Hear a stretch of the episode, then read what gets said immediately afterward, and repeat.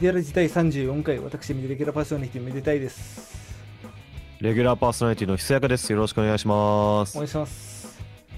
まあ、2020年初収録ということで、はい進めていきたいんですけども、うん。あのー新年、初売りがありまして、うん。あの私、金がね、あのスピーカー、モニタースピーカーが欲しいなって思ってたんです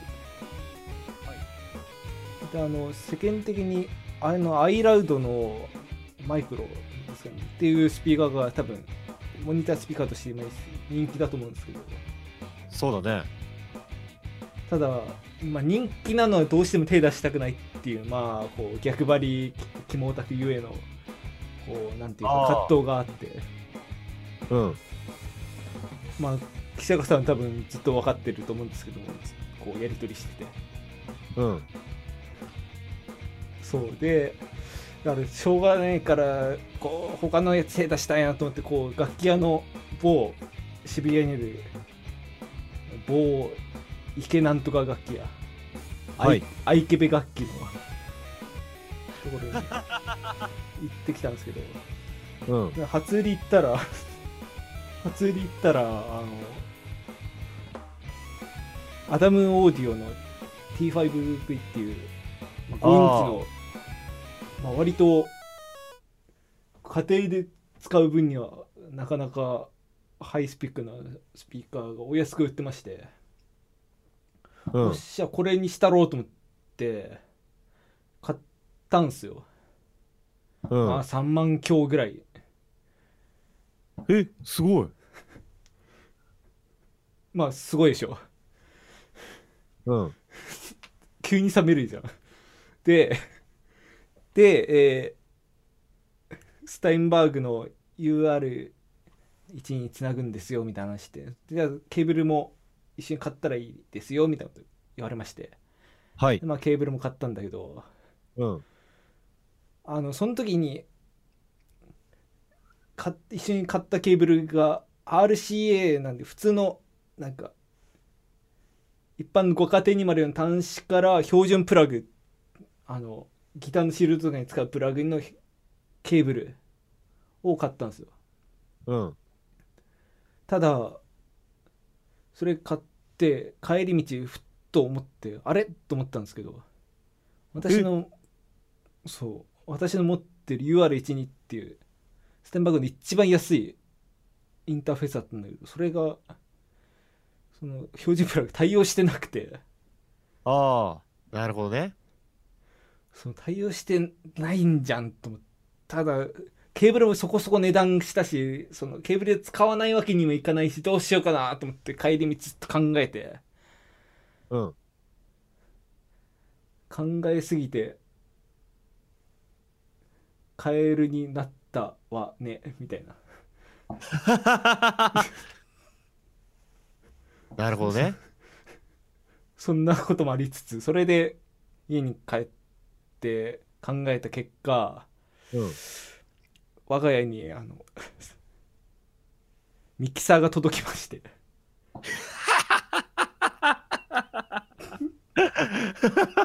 あの結局安いスピーカーを買うためにインターフェースまで全部新調しなければならなくなって結果本当に10万弱飛ぶっていう ちょっと痛い正月だったわけなんですけども久川さん今の話どうでした？なるほどね。なかなか笑っていただけてるの本当に何よりなんですけどもうん。うん。久川さんどうですか？最近今年入って、そうだね。うんそうだねまあちょっと今年もまだ1月なんでまだあんまり日経ってないですけど。え？そうそうなんですよ。まだ1月まだねまだ2週間ぐらいしか経ってない。23週間しか経ってないですけど。ああ。あ、すごい。すごい。あれ久川さんどうしました？あやば壊れた なんでだよ。いやなんでだよこあ壊れちゃ壊れちゃったからもう今回。これで終わりですかね今回いや、あの、すみませんでした。サンプラーで喋ってました、ずっと。マジ途中から本当に鳥肌立ってた。難しいわ、なんか意外と。いいやいやでもそのあれあの久坂さんがずっとそのサンプラーでその最初あらかじめ撮ってたうん。音源を使ってこううん。こっちの言葉に対して相づちをこう打ってくれそのボタンで打ってくれてた。そでまあ 言っちゃうとそれでそれでだんだんおかしくなってって最後「おいなんでだよ」でバレてうわーっていうのを想定してたんですけど。怖いんですよ。マジで。喋ってて本当になんかなんだろう。異形のものに相対したみたいな。なんでだよ。今どっち？い 今のはサンプラー。やあの Discordで遠隔でこう収録してるんでわかんないんですよ。どっちなのか。でなんか音質もそのけ回線通すからその両方ともフラットに聞こえちゃうから。なるほどね。これとんでもないもん作ってしまいまして我々。この一つの茶番のために一応その、サンプラーって 16×16、じゃあ間違えた、4×4 の16マスあるじゃないですか。はいはいありますあの16個 作ったんですよ。で作っおもろいやろなと思って作ったらマジホラーができた滅族みたいなもんだよ本当に。あと4つ使ってないのある。じゃあ残り4つはこの収録の間で小出しにしていくっていう感じですかねいえ。これその1個ですね。なんか大体こうむその声の質とかでは判定はできないけど反応の無機質さとかでは大体わかる気がする、うんこれ、いえ、これは使いたかったな。いえ。これは使いやすかった。あまあ確かにね運もさ、1個じゃなくてさ、うん、うん、うん。2個ぐらい用意しとけばよかったもん。あなんか高い低いみたいないそうそやまあそんなことじゃないんですよ今回話したがいいのはう。そうだね。どっちだ？いやまああのまあ今回なんでこんなことやったかっていうとこういうサンプラーとか、うんまあサンプリングについては前ちらっと話したのかななんですけど、うんそうサンプラーについてちょっとこう話す会があってもいいんじゃないかなと思ってこういうことをやったんですけども。そうだね。久坂さんって曲とかでこういうサンプラーとかサンプリングの音源とか使ったりとかしてますか？まあ、実際、あ、これ本物なんですけど、ちょっと後で自分で録音聞いてほしいマジ 一番最初のこの、レギュラーパーソナリティのひそやかです。よろしくおこれ、願いします。これも、この1回しか使わないのに、ボタン使っちゃってる。あまあまあまあはいな、な、まあ、結局僕、生ドラムの打ち込みが多いから、あんまりこのサンプルをこうしたりとか、あとカットアップみたいなの、はいはいこうスライスに切り刻んで音程を変えるみたいな、うんやつとやってみたいと思いつつ、結局まだやれてないんだけど。そうですねあのサンプラってこういう声ネタだけじゃなくてそううなんかドラムの音を深くその 4×4 に重ねてドラムの打ち込みもできたりとかいろいろあと一番有名なのは多分 DJ の時の飛び道具としてあのパンパンパンパンパンパンっていうやつを、はい。こうその DJ 機器でもその、C、PCDJ とかだとサンプラーのボタンがついてたりする機種もああれ、るんでレゲエホーンっていうらしいね。そうですね。そう。一応用意したんだよ、これも。こう。ポーポーこれを。アクセルホッパーじゃん。ポーポーポーポーポーこ連打されるとマジ怖いんだよな。いえ。そうだね。まあ、うんなんだろうあの古き良きフラッシュゲームとかもこういうなんか音ネタ使ったりしてるような気がするんですけど。あ確かに。あ間違えた。ああなるほどね。そう自分で相づちしたら間違えたっていうあたりマジ怖いん そうだからそれがなんでそのフラッシュとかなんで怖くないかっていう多分映像のフィードバックがあるから。なんあら確かに。そうその映像でもなんかおか面白おかしく表現されてたりそもそもその生で喋ってる音とそれとか並行してみたいな感じじゃないから全部がサンプリングされたっていう状態であるっていうことが前提でそれを見てあはは面白いってなるけどうん。今のどっちが喋ってんだとかってなったりとか一瞬考えが入るともう笑えないねこれ。なるほどね。まあでもあの俺は 4×4 のさあのはいはいパッドっていうんですか？パッドはい。今やその DJ じゃなくあのパッド自体でさなんかビート作る人もいるじゃん。今一番有名なのと日本人であの STUTS って人がいるけど。もうそこにだからその音ネタとかだけじゃなくてなんていうかお音程とかも全部入れてっていう。そうそうそう。今星野源さんのバックバンドでこうドラマーとは別にそのパーカッション奏者としてこう、はいはい。サンプル音を叩く電子音を叩く人がいいてその人はいつも一人でこうビートを作ってお音もやってってやってる人なんだけど、うん、まあ、サンプリングって面白いなと思ってだからそのなんで曲作りの一つの手段だったのがそれ一つでその演奏としても成立しちゃうっていうのがあってはいはい。そうあれライブとかでもできたりしてなんかあのパッドかっこいいなサンプリングかっこいいなっていうのが結構。そうさあのふ普通は 4×4 だけどあのパッド専門で売ってるようなやつだともっとなんか 16×16 とかそれこそ。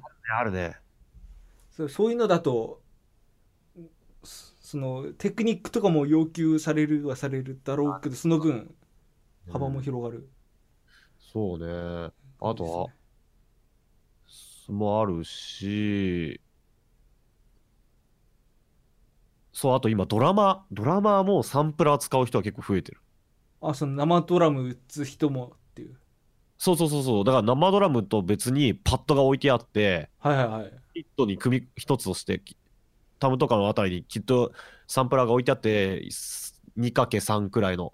うんそれでサンプル音を出す、な生音と一緒にサンプル音、電子、で例えば電子のススネアとか電子の、えっと、ハイハットとかをそこに置いて、その生音とのハイブリッドでやる人も。あだキングヌーの石油さんとかも今一番有名なのはそこだかな。あ確かにその生ドラムがあったらそれだけじゃないといけないって制約は何にもないですからね。そうそうそう、そう。両方使うことによって、その、また新しいビートを生み出してる人も、やっぱり中には結構、はいはいジャズではちょっとやられ始めてきてるんだけど、それを結構キングヌーがポップスに持ち込み始めてる。まあ、持ち込んでる人はもちろん、あの、モノンクルとかいっぱいいたんだけど、あのー今メジャーシーンでもう結構出始めてるよね。オフィシャルヒゲダンディズムもやってるかな。ああだからね、サンプラーって結構、その昔は生音だ、なビートはもう生音なら生音、電子音なら電子音って感じだったんだけど、うんそのサンプラーって自分自分で打ち込むってことによって、その電子音だなんだけど人間的なビートみたいな、うんそういうのができるようになってるなって。まあ打ち込みともまた違いますしそのそうそうそう。打ち時をまあ自分で決められるっていうのとかそうそう、指ドラムってやつだよね。あとは、まあ、ベロシティってなんか打つ強さでそのこ音の強弱変えられたりする機種もあったりするんで。ああ、いや、これもね、今俺のやつも、うん、うん、うん、うん、うん、うん。それはまた違うけどね。もう、な、お、おこれドラムできるよ。なんだ。すごい。いやこれすごいかな。え、え、うん。すごい。はいうん。すごい。はい。すごい。うん。すごい。はい。すごい。うん。っていうふうに今いこれこの場で指ドラムできる。それでやられてもよくわかんない。えすごい。すごい。えすごうん。い。すごい。うん。すごい。すごい。すごい。すごい。すごい。すごい。すごい。すごい。すごい。すごい。エレラジ。すごい。あシークレット音源出た。シークレット音源いや、まあ、そう。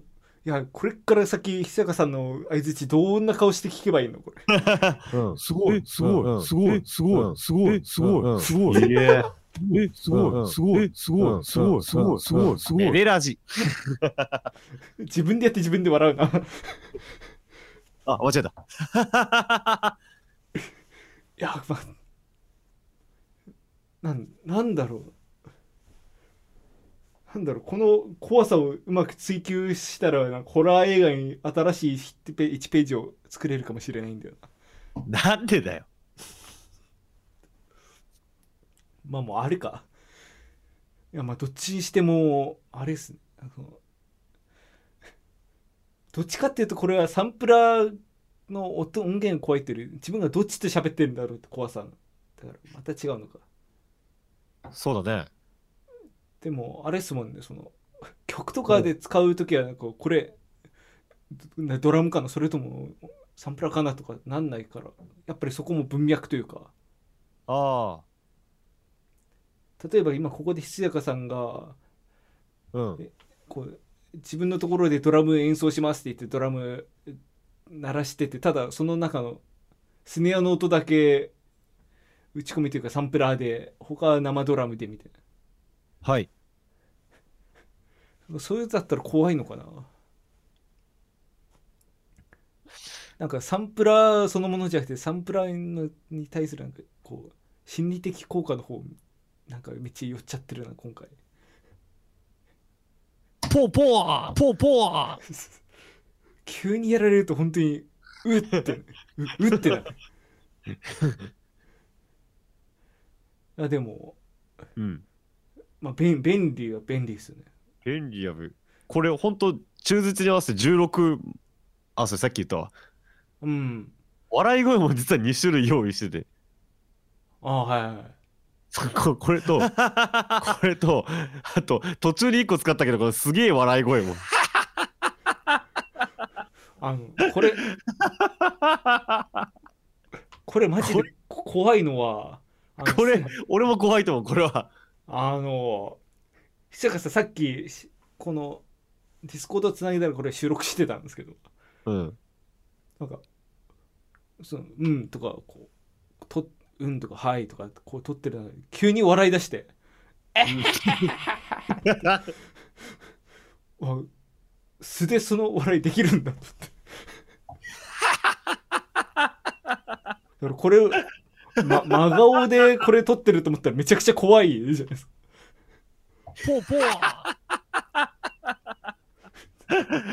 これもう一山来るの怖いよね。いやそれもそうだしなんなら今までこうねラジオこう撮っててこっちはなんか言って久坂さん笑ってみたいなことありますけどそれも全うん。部真顔で「あはっはっはっは」とかって。いやいやいやいやいや。やってんじゃないのそうサイコミを感じたいやむ昔演技もやってたから。なるほど。そうそういうもうそういう問題か？そうそういうなるほどね。俺同時に押せば大爆笑とかできるんじゃないか？なるほどね。怖いな二人だと。だ同じ声の笑いが重なると怖い。怖いな。まあ爆笑って語源的に言うとその複数人の笑い声だからまあ、うん。そういう意味で、まあ、本当の意味の爆笑でありただ笑ってるのは一人だから嘘でもあり。哲学じみてきてますけど、やっぱ使い方次第だよね、うん、ちょっとおオチで一回これ鳴らしてみようよど同時に。オチで。会か会話のオチで。会話の会話のうちで。いやもう何でもいい。もうかん軽めのボケでいいから。軽めのボケ。あのうんこれめめちゃくちゃの無茶ぶりなんですねえあのメデゾくんの動画あるじゃないですかあの、うんで、まあ、メデゾくんの動画で結構見られ見られてるってもそうでもないけどあのメイ族の絵描き歌っていう、はい。えーあのやつ出しててあのこのラジオでも流したことあったと思うんですけどうん。自分全く気づかずにさっきちょっと確認しちちょっと聞いてみようと思ってポチッと押したら、うん。あのメズ族の絵描き歌の動画なんか子供の子供向けチャンネルに設定されててだか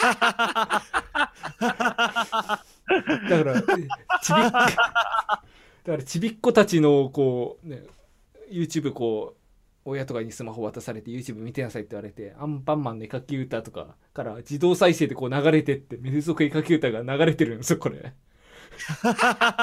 すごい。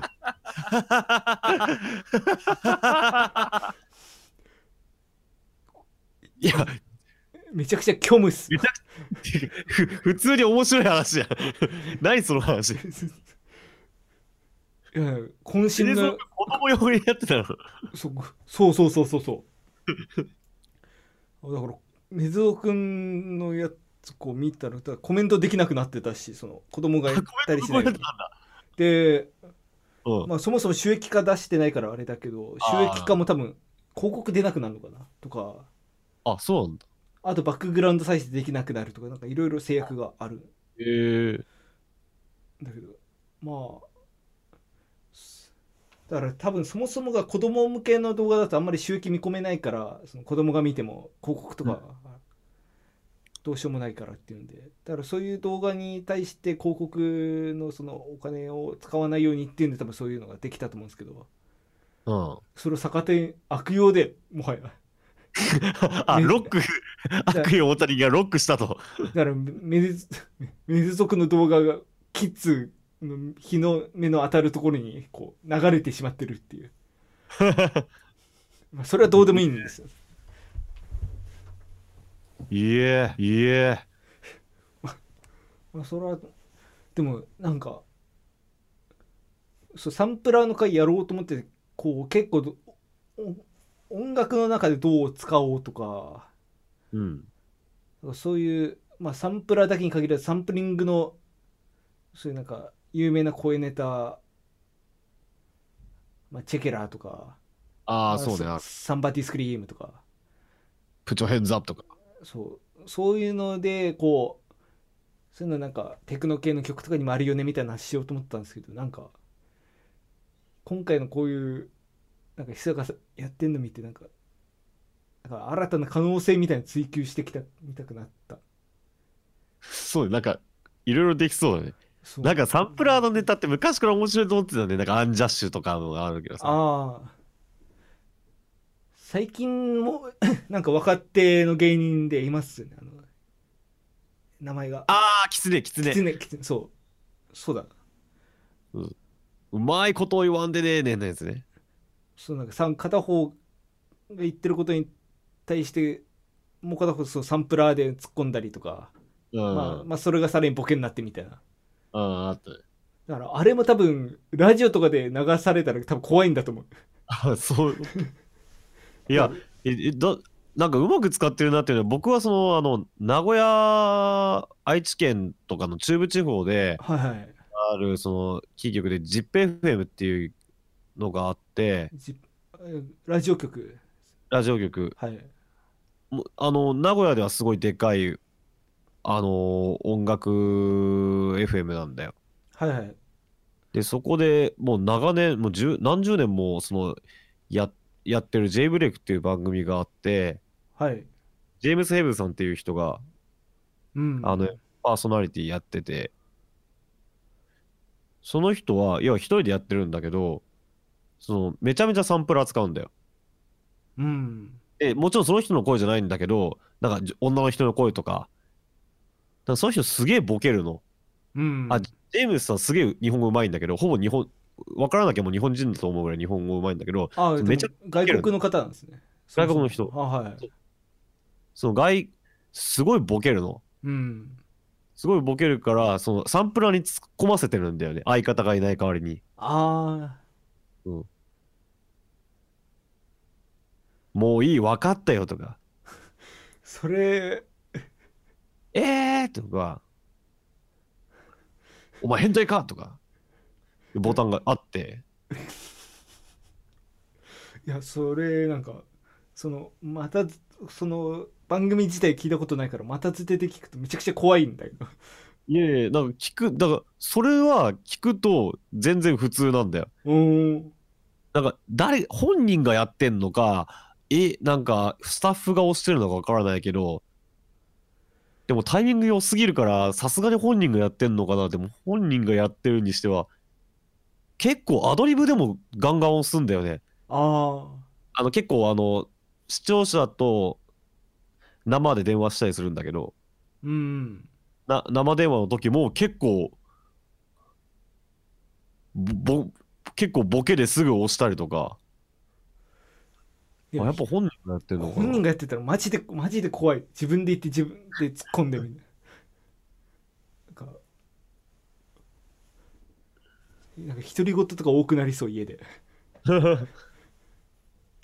いやでもそれはすごいうまいんだよなんか。うんそのなんか不自然さを気づかせないぐらい自然にできるぐらい技量があれば怖さとかも感じなくなる。か。なもうこれはもう俺の声だから怖いんだと思う多分俺あのあれってあるじゃないですか。なんなんだっけ。あの名前を金賞の名前忘れたけど。あのすなんか可愛い人なんか例えば猫とかの 3D モデルがあったとして。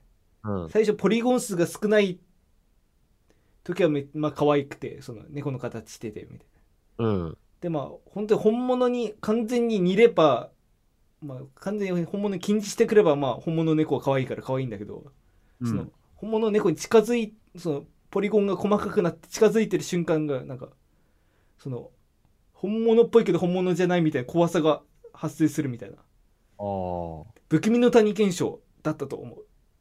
えーっとちょっと今サーチするんで。じゃあこれも生地その俺が本当に喋ってるみたいな声だから怖いみたいな。そうですね。ああそう不気味今ちょっとウィキペディアウィキペディアめちゃくちゃ難しいからなんかじゃないところ読むと不気味の谷現象とは人間によく似たロボットに対する人間の感情を説明する過程でありロボット工学者の森正弘が初めて唱えたものだだからえ人間はロボットが人間に似始めると好意的な反応を示すもののあるポイントに達するその肯定的な感情を減少していくことを森氏は発見した。おだからあこなんかすごいリアルな人形がなんか怖いのとうそう。近だから本当の本物の人間でしたらまあかっこいいでも可愛いでも、まあ、ちゃんとそういう感情を抱くしいうん。あの本当にデフォルメなんか相棒みたいな。あと、まあ、ペッパーくんもそうだけどは、まあ可愛いらしいみたいな感じ。でああなるほどなるほど。その中間のあのちょっと世代がバレるけどあの愛知九博愛知万博の時になんか初めてロボットコンパニオンっていうのが出たんですよ。うん。あのその当時としては結構最先端であの人間のフェイスマスクをかぶったロボットみたいなんでそれが、うん。あのそのコンパニオンとしてこう道案内とかしてくれるみたいなあれだったんだけどそれがめちゃくちゃ怖かったんですその誰もメディアとかで誰も何も言ってないけど本当になんかこう人間によく似たものが人間と同じような動きしてるっていう怖さ。なるほそれがある種サンプラーというかその、まあ、ひそやかさんの場合ひそやかさんの声で撮ってて完全にひそやかさんにか近い存在ではあるけど、まあ、喋ってることとかの不自然さとかタイミングのズレとかそのあたりがそのなんだろう本物に近いんだけど違う何かみたいな感じでこちらに届いてしまうっていうのはあるかもね。どなんかサンプラーって面白いし今生生のやつと電子音と組み合わさってビートがで面白いみたいな話をしたかったのに こんな話になるとは思わなかったいや全なんか全然音楽関係ないわけじゃないけどなんかちょっとあの全然想像しなかった着地点。本当前半に話してたことを話したか話すための入り口として最初ボケでやってたの。いや。だからなんでもやっぱりそのあれにゴリゴリに加工すれば多分そのサンプラーも怖くなくなるんですよ。そのそれこそなんかノノイズノイズ入れてノイズとかた多分ディストーションとか入れてあ音ネタっぽくすれば全然怖怖さなくなるというか。あはいはい。声確かに声ネタもあれなんかある種僕らからするとその外人とか、まあ、あとはリエフェクトは結構かかってるリバーみたいなエフェクトがかかってるとか。うん。だからなんか人間の声というよりは本当に声ネタとして認識されるのかな。ああだからあるのかもしれない。あのどうなの？向こうからしたら例えばそれこそプチョヘンザーみたいなはっていう声ネタがあったとして、うん。英語ネイティブの人が聞いたらだって曲中にすぐ急に手上げろって言ってるようなもんでしょ？ああまあそうか。なんかあのがえ英語がめっちゃ書いてある T シャツみたいな話になっちゃうけど でも本当あの声ネタもねあれジャンルによっていろいろ決まりねファンコットってさはいはいはい、インドネシアのあれあるじゃん。うん。インドネシアインドネシアであったっけ？そのあたり、えーインドネシアで間違いないと思うけど、ちょっと調べます。えーっとねインドネシアインドネシア。はい。インドネシアの要はあのダンスミュージックがある。じうん。ゃん。あれも「ああ You ready?」っていう声ネタがあってほぼ全部にあるんだよねああ。まあ、そういうなんか、ジャンルを通したお決まりみたいな。うんまあ、ガバにガバキックがあるもんと思えば、そううんまあ、ガバキックもある種サンプリングみたいなもんだし。そうだねお約束みたいな。うん。それで言ったら TR808 の音もなんか買う TR808 八百屋のカウベルの音って今すげえ有名だけど。確かに、あのカウベルの音だけで、808使ってんなって思う。うん。あの特にあれ PPAP とか。PAP とかねあれで一気に現実に戻されるからあんまりののめり込めない。ですあそうなんだ PPAP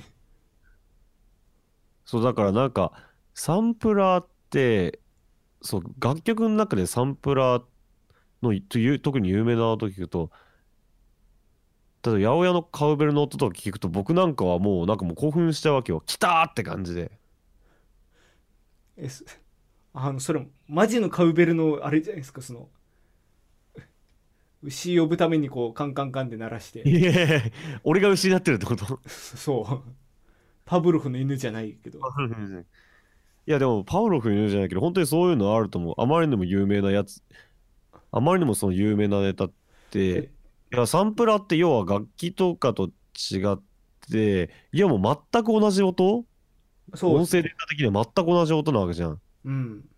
それが全然違う曲に使われたりとかしてなんかそういう面白さがあるよなって。ギギギターとかって絶対全部違う音になる。どどのやつにいても違う使われ方をするわけだけど。だから同じ音は一つとしてないわけだけど、そのサンプリングって全く同じものが全然別の文脈で使われるけど。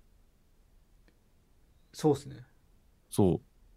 だからそこに面白さがあるような気がする。だからまあなんていうかある種それじそのサンプルの音がその世界の定義になるというか。うん。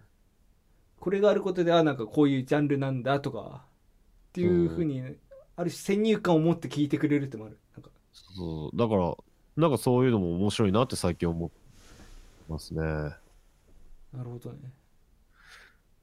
そうこういう話がしたかったのに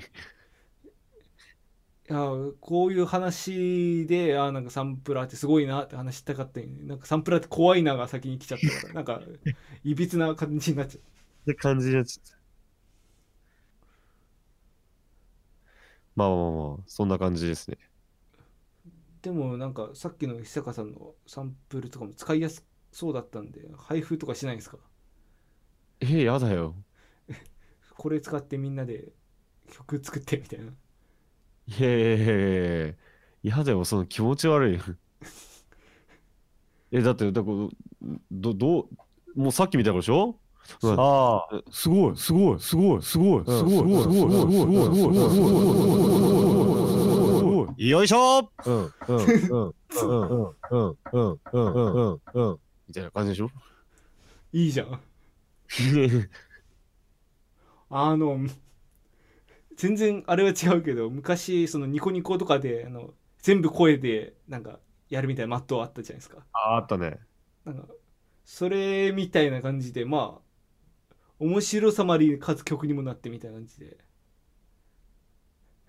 ただまあ、そこまでいくとサンプル、サンプリングした曲とかじゃなくて完全にマットになるけど。ってなるけどね。うんで、さっきも言ったけど、加工したやつじゃないから。特にな、この、メデラジと、よいしょポーポーこれどうすればいいね、こいつは。メデラジなんか日常会話でも使わないもんな。使わないよな。だレギュラーパーソナリティのひそやかです。よろしくお願いします。これに至っても挨拶だからね。確かに。メデラジの一歩外に出たらもう一生使わない言葉です。使わない。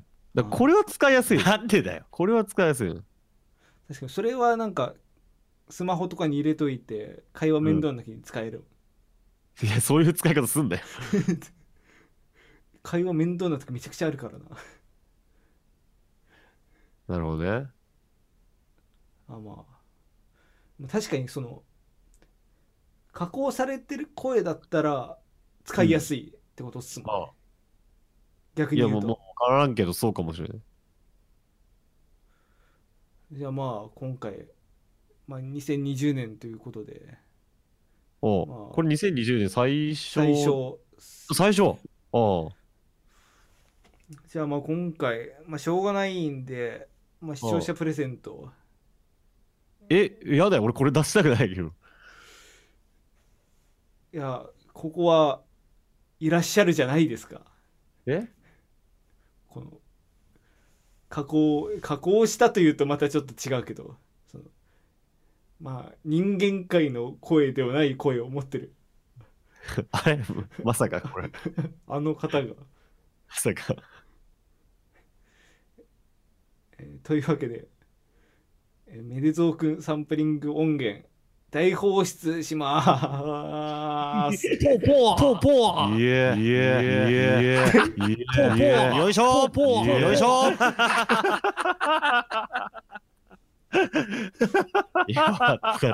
はい。はい。えーこのポポッドキャストのページの概要欄に載せとくので、まあ、皆さん煮るなり焼くなり好きに使ってください。ミレゾーくんのね、声ネタがなんとなんと16種類。16種類、もうパッドの数にしましたんでね。まあ、メイゾー君のあんなセリフ、こんなセリフ入ってたり入ってなかったり。今、情報量ゼロの言葉言っちゃって。いや、実際その、もう今回お、まあサンプラーからし、オチ、メレゾーくんの声ネタ配布にしようっても実際なった時に、はい。メレゾーくんの動画す見返して、声ネタにできるセリフ少ねえってなってるね。いやどれだけ定期分で喋ってそもそも喋ってない。会話がないからね。相手いないからね。まあ、ひコラボとかもないから、ずっと一人で喋ってるだけだから、メデゾー君は。魔界の世界で。これでみんなもメレゾーくんの声ネタで曲が作れます。えーというわけで、えー曲を作ったら「ハッシュタグメデラジ」で投稿してみてください。はい。はい。もう、メレゾーくんです、メレゾーくんです、メレゾーくんで、メレ、メレ、メレ、メレ、メレ、メレ、メレ、メレ、メレ、メレ、メレ、メレ、メレ、メレ、魔界の住人みたいなのができるんで。盛り上がるのかなそれ。いや、フロア熱狂でしょ。フフロアで流すの？えーこ怖っアゲハとか流れてたらマジで死ぬぞ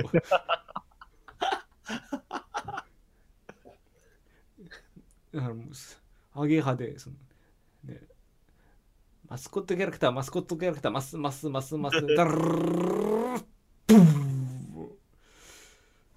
メデゾーくんてーてーてーてーてーてーてーてーてーてーそれでもうガングロに日焼けしたギャルがボンボンボンってかくく首振って踊ってそれでもうええでまあもういいじゃないですか。もう上裸の男がブワーってテキーラ浴びながら飲んで。だから。バンバンバンバンバン。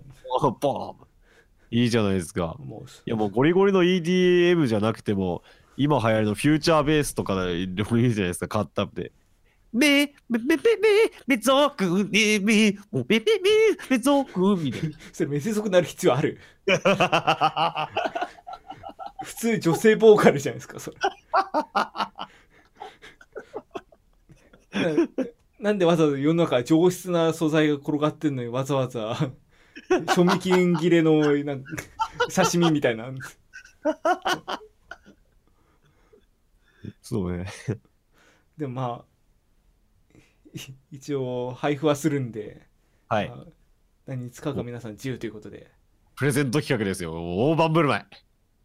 よろしくお願いしますお願いします。嫌になったら消すかもしれないんでお早めにお願いしますはーい。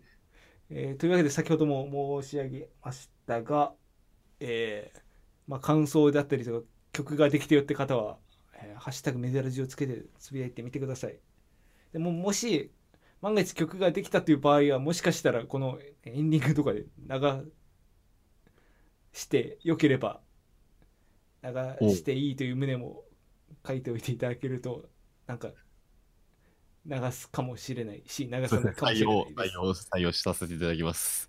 まあ、採用とか言える立場ではないですけど、こっちまあ 確かにね。多分もう許可もらうや、いざやすぐ使うよね。むしろ使わせてくださいって独断するい。立場。はい。また、えーメールでもご意見ご感想お待ちしております。はいめでたいアットマークメール .lprz.xyz です。はい。はい。では、今回これぐらいですかね。ひそやかさん、告知とかありますか？告知はですね、まあいろいろあるんですけど、まあちょっと、そうですね、劇団の劇版を今、本名名義で書かせていただいてたりとかしてます。ひそやか P でも何か動きがあるとかと思いますので、また、えー、ツイッターなどで告知したいと思います。はい、よろしくお願いします。はい。えー私の方は、えー先日、えーっとですね、10違う1月20日の0時半頃にメズ族の動画をアップロードしたんで、ぜひ見てください。はい。はい。というわけでエンディング曲はそうですね、ポールスターからいきますか。を、高見ゆりさんのポールスターの曲、実は多分2曲ぐらいしかまだ流してないんじゃない？確かになんだかんだ、あれっすもんね、その、ゲストの方が続いたりしてたんで、そっちの曲流したりってことが多かったんで。うん。あれ？それとも1曲しかやってなかった？っけ ?1 曲は絶対流した。えー、っと、あ、もしかして1曲しかやってないかも。そしたら多分この曲流してないかもしれないんで、ちょっとな、これにしよはい。う。じゃあ、えっと、これ僕ほんと力入れた曲なんで、もう半年前の曲になるんだね。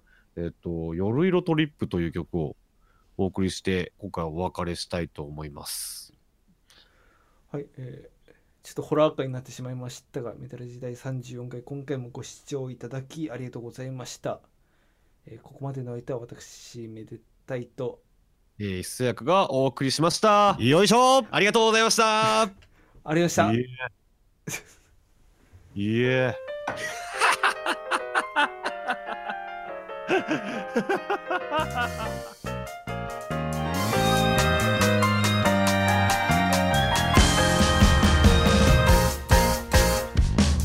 一人抜け出すね。